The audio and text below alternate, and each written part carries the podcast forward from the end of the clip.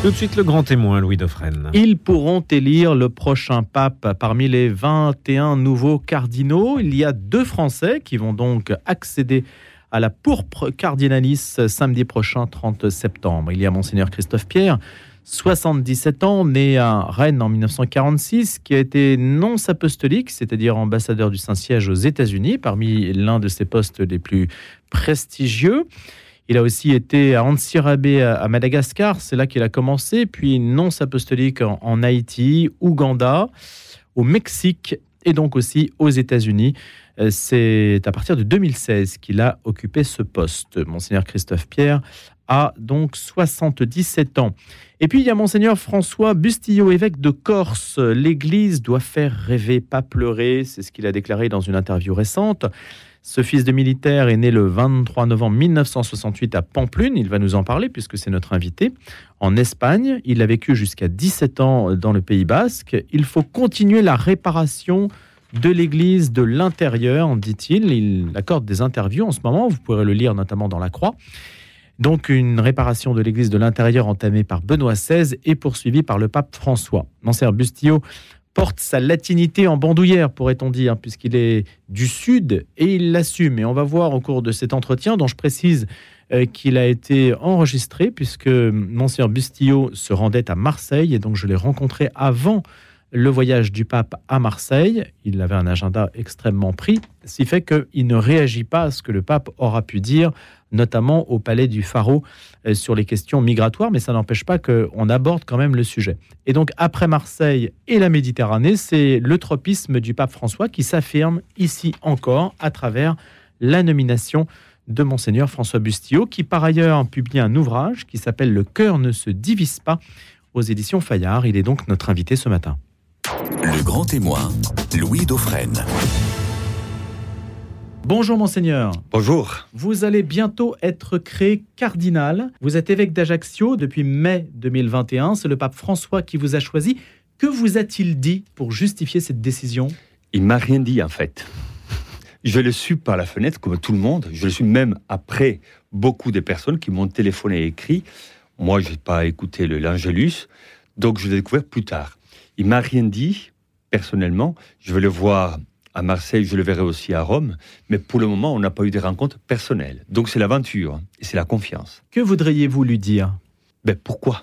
Tout simplement. Quand je regarde l'épiscopat français, il y a des évêques remarquables, il y a des personnes qui ont de l'expérience, une hauteur intellectuelle et spirituelle extraordinaire. Moi, j'arrive, je suis novice, hein, je sors du noviciat d'évêque et je commence le noviciat de cardinal.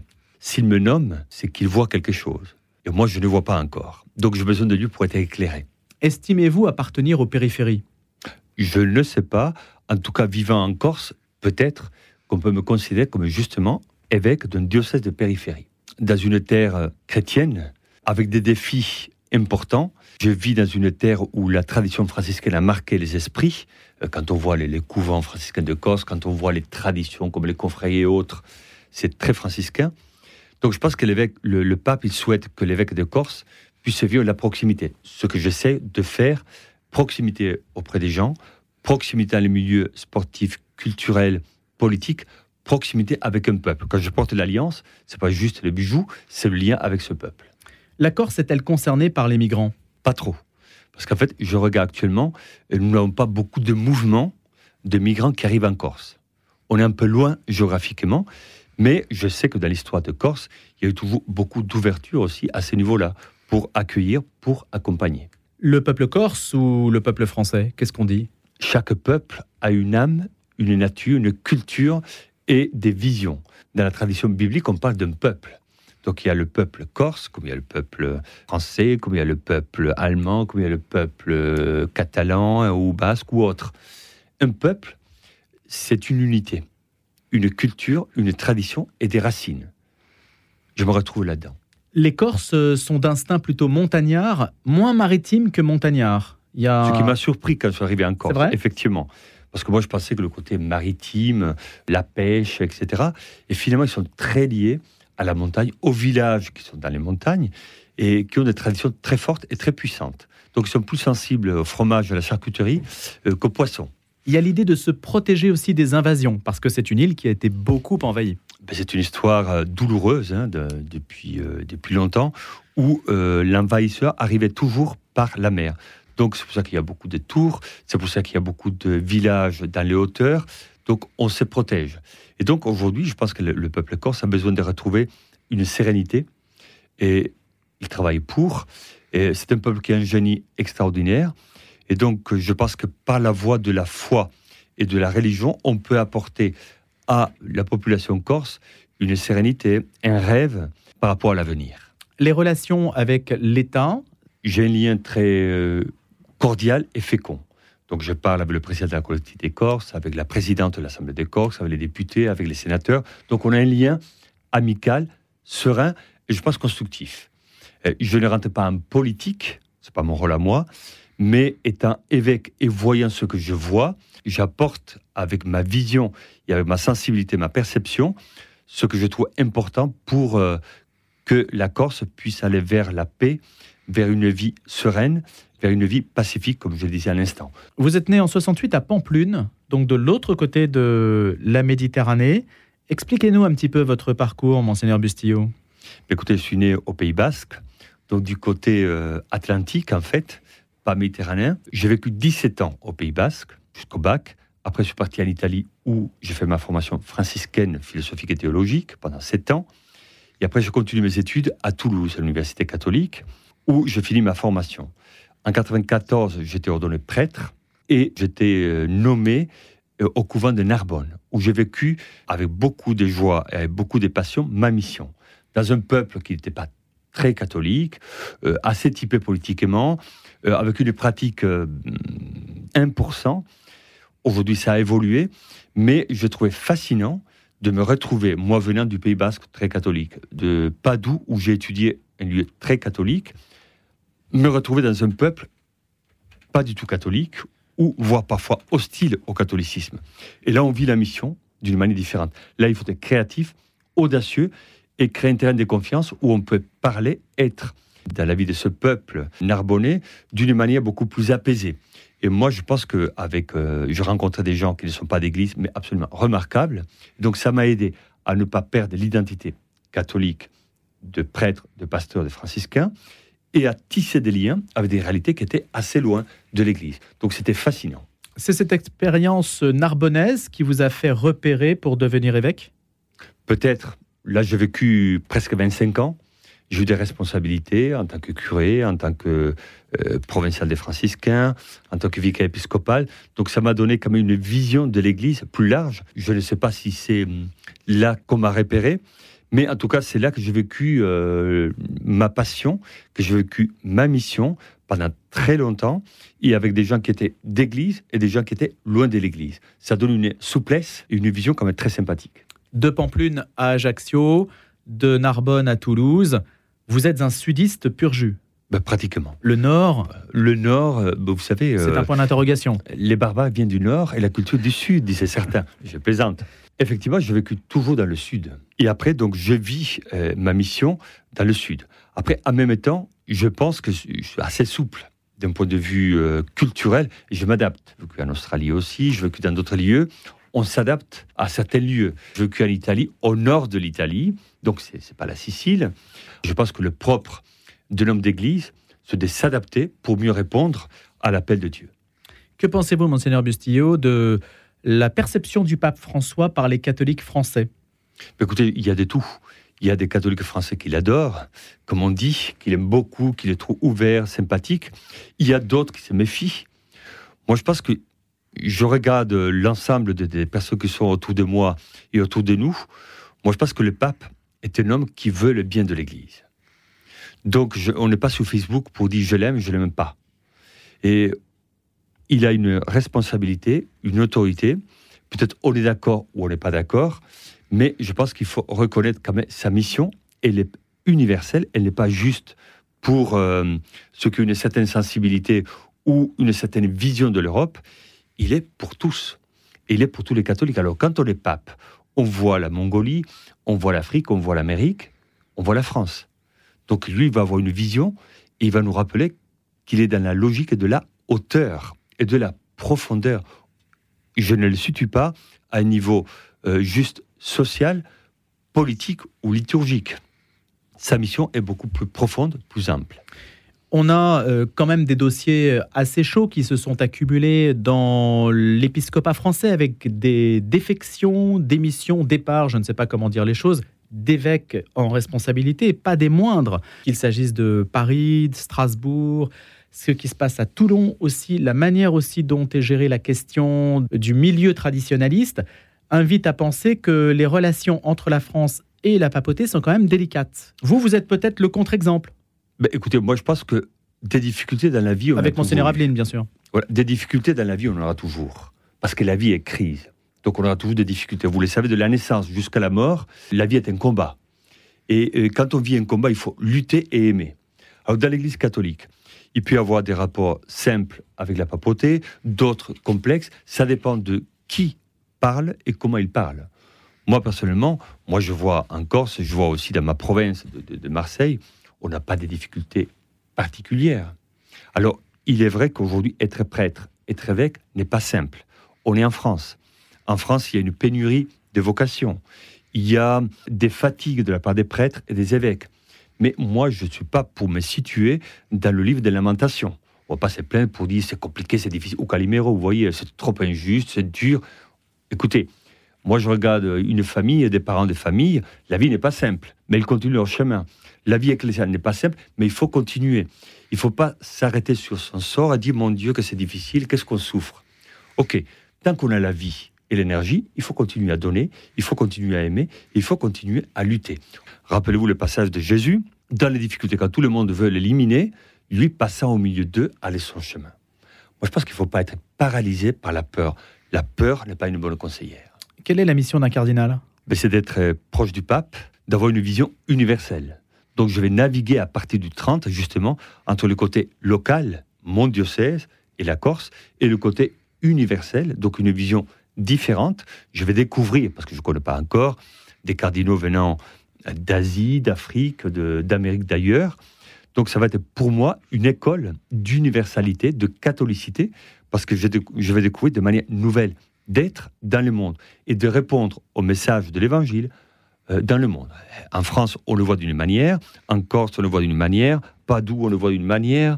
Là, quand je vais écouter les Africains, les Asiatiques, pour moi, ça va être fascinant de voir comment eux, ils vivent le catholicisme dans leur pays. À Rome va se tenir le synode, un synode sur la synodalité, ce que ne comprennent peut-être pas certains catholiques qui trouvent que c'est un petit peu jargonnant comme discours. Comment abordez-vous cet événement? Mais Je pense que c'est une bénédiction pour l'Église de vivre un synode. Le monde va très vite, évolue très vite. On a besoin de parler et on a besoin d'échanger. On a besoin pas le synode de devenir vraiment catholique. Alors certains ont peur. On dit un synode, ça y est, on va bouleverser tout, on va marier les prêtres, on va euh, ordonner les femmes. Mais pour parler, il faut avoir les éléments. Et moi, je pense que souvent, on parle beaucoup sans avoir tous les éléments. Alors, on va avoir des réactions émotives il y a la peur et, on ne réagit pas d'une manière saine. Alors moi, concrètement, je n'ai pas beaucoup d'éléments à part euh, l'instrumentum laboris, mais moi, je fais confiance à l'Église on est là pour parler et dialoguer. Dialogos. Alors souvent, il y a des catholiques qui ont peur, on dit on va parler de ça. Mais parler ou discerner ne signifie pas décider. Faisons confiance à l'Esprit Saint, faisons confiance à ceux qui sont là. On va voir comment l'Église évolue. Mais en tout cas, je pense qu'il est important de ne pas être indifférent à certaines questions graves d'actualité. Il faut en parler sans peur, mais fidèle à la tradition, mais sensible aussi à ce que le monde attend de l'Église. Alors, si on est un petit peu plus précis, euh, Monseigneur Bustillo, là-dessus, euh, sensible à ce que le monde attend de l'Église, ça veut dire que l'Église doit intégrer des valeurs du monde dans son corpus, doit se faire l'écho de certaines revendications. Quelles réformes, par exemple, attendriez-vous de l'institution qui correspondent à ce que le monde, prétendument, attend de l'Église Le pape a déjà commencé des réformes institutionnelles par la curie. Moi, je pense que la vraie réforme de l'Église, là où le monde attend l'Église, c'est dans le monde de la spiritualité. Je crois qu'il y a un excès d'extériorité. Vous voyez les médias, euh, les polémiques avec le pape, le président Macron, tout dans la polémique et dans l'extériorité. Un excès d'extériorité. Et il y a un déficit d'intériorité. Donc à la fin, moi je pense que l'Église, on a mis l'accent sur la voix, le pouvoir, le savoir et le faire, mais qui soigne l'être?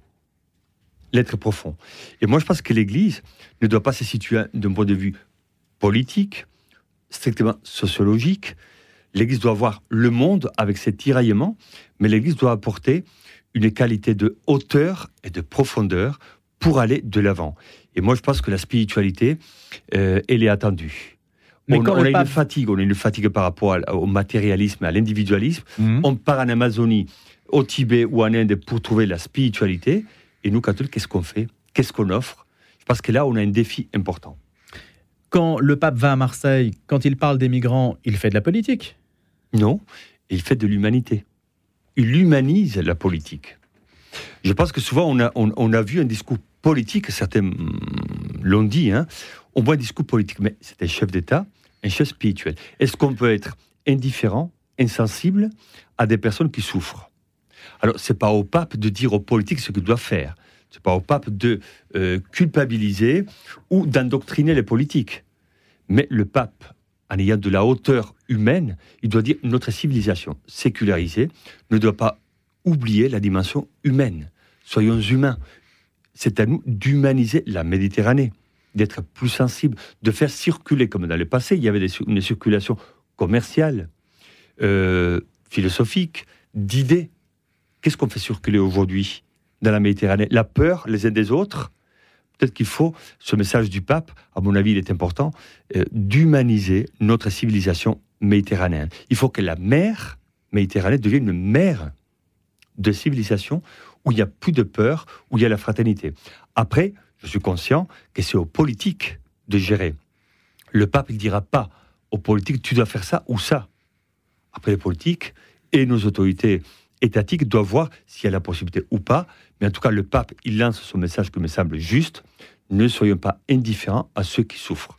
Après, à chacun de voir ce qu'il peut faire pour que nos politiques nationales et internationales soient plus justes et ajustées. Vous connaissez, vous entretenez des relations avec les autres évêques des bords de la Méditerranée qui Mais- sont à Marseille? Mais pas trop, justement. C'est pour ça Vous que le ferez? moi, je, ce qui est intéressant pour moi, euh, on parle beaucoup de, de la, des migrants, du pape, de sa politique, mais moi je trouve qu'il y a trois jours de rencontres entre les évêques du Nord et du Sud. Des Espagnols, Italiens, Français, euh, il y a des évêques du Maroc, de la Turquie, du Liban, euh, d'Égypte. D'Algérie. C'est merveilleux, d'Algérie, c'est merveilleux de se retrouver pour parler, se connaître, se comprendre et apprendre. C'est merveilleux. Et c'était cette initiative de dialogue culturel entre des réalités différentes, pour moi personnellement, qui suis un peu novice encore, ça va m'aider à découvrir d'autres manières de vivre le christianisme dans des pays musulmans. Et je pense que les, les politiques pourraient s'en inspirer d'une initiative culturelle de l'Église pour favoriser la connaissance et chasser la peur. Cette peur, Monseigneur Bustillo, elle est partagée par une grande partie de population européenne qui ont peur, disons-le tout de go, de l'immigration en général, pour leur propre identité. Comment est-ce que vous gérez cette peur-là venue de ceux qui sont censés accueillir ceux qui viennent de l'étranger? Moi, je peux comprendre qu'il y a une peur euh, parce qu'on voit d'autres populations qui arrivent en nombre et en plus appartenant à d'autres cultures et d'autres religions. Mais moi, je me dis, la peur, je le répète comme j'ai dit tout à l'heure, n'est pas une bonne conseillère. Moi, je pense que nous, Église, nous devons parler de ce qui nous semble juste et bon pour, pour l'être humain, et surtout pour les plus vulnérables et fragiles. Après, je pense que nous devons apporter à nos autorités civiles notre pensée, notre vision et notre philosophie et l'évangile. Après, je pense qu'il faut faire confiance aussi aux autorités civiles pour qu'ils fassent ce qu'ils croient juste et bon de faire. Mais on ne peut pas dire, on ne peut pas rentrer dans une logique tribale où on a peur des autres, attention, ils arrivent. On peut accueillir, on les accueille, on ne peut pas accueillir, on ne les accueille pas. Mais en se disant, peut-être qu'il faudrait une vision politique, pas simplement de la France ou de l'Italie, mais de l'Europe et de l'Afrique du Nord. Est-ce aviez- qu'on les écoute, ceux qui sont dans l'Afrique du Nord? On ne les écoutait pas. On fait tout, on a une vision très eurocentrée, mais on ne les écoutait pas. On ne les connaît pas et on ne sait pas ce qu'ils pensent. Vous aviez pris position au moment euh, de la polémique sur la, le Burkini sur une plage corse. Moi, je pense qu'avec beaucoup de facilité, on nourrit les polémiques dans notre société. Et moi, je pense qu'il faut viser plutôt ce qui fait l'unité plutôt que la division. La, la société occidentale Et la civilisation occidentale est en train de se... C'est la banquise. hein. On part de tous les côtés, on est fracturé, divisé dans la peur. Je pense que c'est pas bien et c'est pas bon. Je pense qu'il est important que nous puissions retrouver une certaine sérénité euh, intellectuelle et spirituelle pour que l'émotionnel soit canalisé. Le cœur ne se divise pas, c'est préfacé par le pape François. C'est avec votre signature, Monseigneur François Bustillo, mais aussi Edgar Peña Parra, Nicolas Dia. Vous venez de dire justement on doit favoriser ce qui fait l'unité et pas la division. Quelle est l'intention réelle de cet essai? Écoutez, on parle déjà de l'unité. Dans l'Église catholique, parfois l'ennemi n'est pas à l'extérieur, l'ennemi à l'intérieur. Parce qu'on aime bien mettre les étiquettes. hein. Je suis charismatique, je suis tradit, je suis moderne. Et à la fin, donc là aussi, on se renferme. Voilà, ceux qui sont tradis comme moi, ils sont formidables, les autres sont dangereux. Ceux qui sont euh, euh, modernes comme moi, ils sont formidables, les autres sont dangereux. Et moi, je pense qu'il faut dépasser cette vision primaire de mettre des étiquettes qui nous rassurent. Je pense que nous devons vivre la maturité ecclésiale et spirituelle dans laquelle on se réjouit que l'autre, même s'il est différent de moi, parce qu'après, tout le monde prêche la tolérance, le respect, la dignité, mais avec qui? Avec ceux qui sont comme moi. Euh, c'est pas top quand même comme, comme vision. Il faut que nous soyons capables d'accepter et de célébrer aussi les différences, les visions différentes, sans pour cela considérer l'autre comme un ennemi. Nous ne sommes pas dans une secte, l'Église catholique n'est pas une secte, nous ne sommes pas des clones, on est différents. Le pape parle, il ne veut pas endoctriner, à chacun de nous de viser ce qui est bon et bien, d'une manière adulte et responsable. Merci beaucoup, Monseigneur François Bustillo, évêque d'Ajaccio, qui sera donc créé cardinal samedi prochain, le 30 septembre. Merci à vous. Le cœur ne se divise pas aux éditions Fayard. C'est votre dernier opus et qui donc euh, permet de mieux vous connaître. Et je précise que cet ouvrage a été préfacé par le pape François. Je rappelle pour ceux qui ne vous auraient pas intégralement écouté que vous pouvez retrouver cet entretien sur le site de Radio Notre-Dame, bien sûr, et sur l'application mobile Radio Notre-Dame, que vous figurez parmi donc les 21 nouveaux cardinaux et qu'il y aura deux Français, vous-même, Monseigneur Bustillo, ainsi que Monseigneur Christophe Pierre, 77 ans, qui a fait sa carrière dans la diplomatie vaticane, en particulier à Haïti, en Ouganda et aussi aux États-Unis. Voilà parmi donc les nouveaux visages qui vont entourer le pape François et le conseiller. Je précise également que vous pouvez retrouver sur le site de la radio toutes nos émissions relatives au voyage du pape à Marseille, dont on aura l'occasion de parler demain lors du grand débat avec nos trois euh, invités, nos trois débatteurs. Marie Darmagnac, journaliste, Timothée Droglodre, également journaliste, et puis Antoine Assaf, philosophe euh, d'origine libanaise, nous accompagnera. C'est son tropisme méditerranéen aussi qui nous a incité à l'inviter, et il est régulièrement sur notre antenne. À suivre, c'est bien sûr l'invité de la rédaction. On va parler de statistiques à présent.